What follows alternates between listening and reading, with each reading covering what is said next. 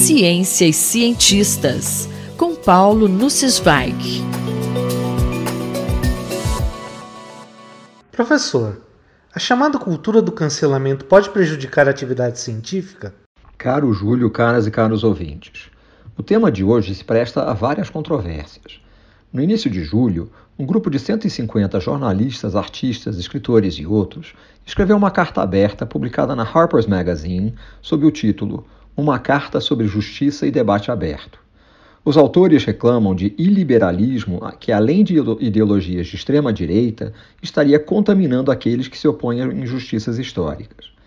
Eles mencionam, sem dar detalhes, episódios em que editores de jornais seriam demitidos por publicarem artigos controversos, livros sendo retirados por alegada falta de autenticidade, jornalistas sendo impedidos de escrever sobre determinados tópicos, professores investigados por citarem palavras de literatura em aula, um pesquisador que teria sido demitido por dar publicidade a um estudo acadêmico revisado por pares. Entre os signatários da carta estão personalidades como J.K. Rowling, Salman Rushdie, Margaret Atwood e Noam Chomsky. Noções de justiça impõem limites ao debate aberto? O debate aberto não é condição importante para alimentar nossas noções de justiça? Os autores da carta criticam o que se tornou conhecido como cultura de cancelamento, em que pessoas são definidas por opiniões ou trabalhos que realizam e se busca levá-las ao ostracismo. No seu início, a carta menciona o contexto de protestos poderosos por justiça racial e social na sociedade, inclusive na educação superior, no jornalismo, filantropia e artes, mas consideram parte da reação exagerada, com a imposição de uma conformidade ideológica. A Carta dos 150 suscitou diversas reações e críticas, dentre as quais a menção às posições privilegiadas de vários signatários, que são brancos, ricos, gozam de grande conforto e não sofrem qualquer ameaça de terem suas vozes suprimidas.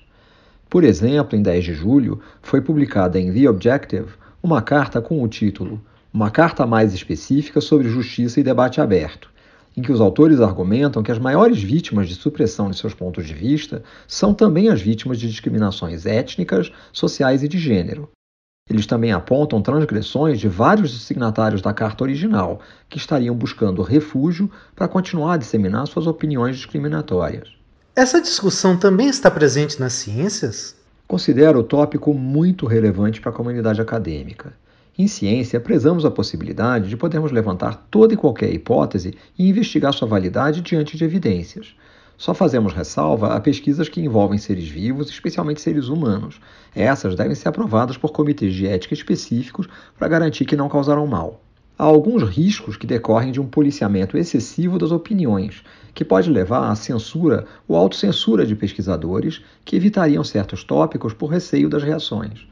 No artigo da Harper's, os autores escrevem que a maneira de derrotar más ideias é por sua exposição, através de argumentos e persuasão, e não por tentar silenciá-las.